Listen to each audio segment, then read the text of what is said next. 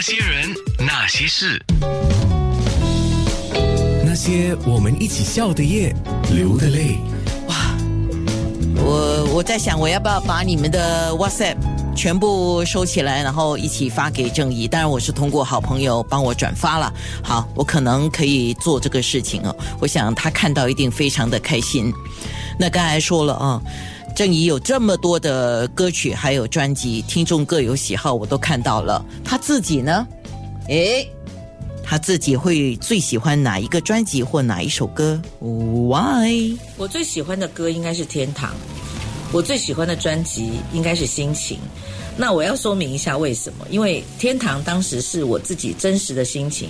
我觉得自己当歌手一路上来都是唱别人的创作，可能会找适合你声线的歌，或是适合你歌路的歌，但是都不是为我写的。可是《天堂》这首歌拿到的时候，几乎它里面所有的内容就是符合我当时的心境。因为在一九九一年的时候，就是我刚要结婚，然后我觉得我的人生进入了婚姻之后。就会有大不同。另外一方面呢，我也同时在那那段时间有主持电台节目，所以我觉得我选择广播。然后，因为如果我是一个歌手，又同时是一个主持人，广播的音乐主持人，我觉得我很难客观去分析，很难客观去 怎么讲，就是听别人的专辑吧。所以我觉得我好像要在两者之间做个选择。那我选择退居幕后。继续从事跟音乐相关的工作，但是自己不用去唱。然后我也不是很喜欢当公众人物，在那个年纪啦。那《天堂》这首歌就是正好在我的一个人生转折处的时候，它非常符合我心境的一首歌。我告诉大家，我找到了我的天堂，然后跟我的歌迷暂别，那是对我来讲特别有意义的。那我最喜欢的专辑一定是《心情》，因为这张专辑太为精致了。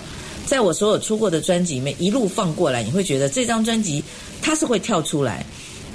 那精致的原因是因为，呃，很多的创作者相当的精彩，我不得不为我们的心情的这个原创人卢昌明要喝彩。虽然他已经到天堂去了，他的创作充满了人情味，充满了感觉，就是你就是说不出来。就是感动，但是他的歌真的很难唱。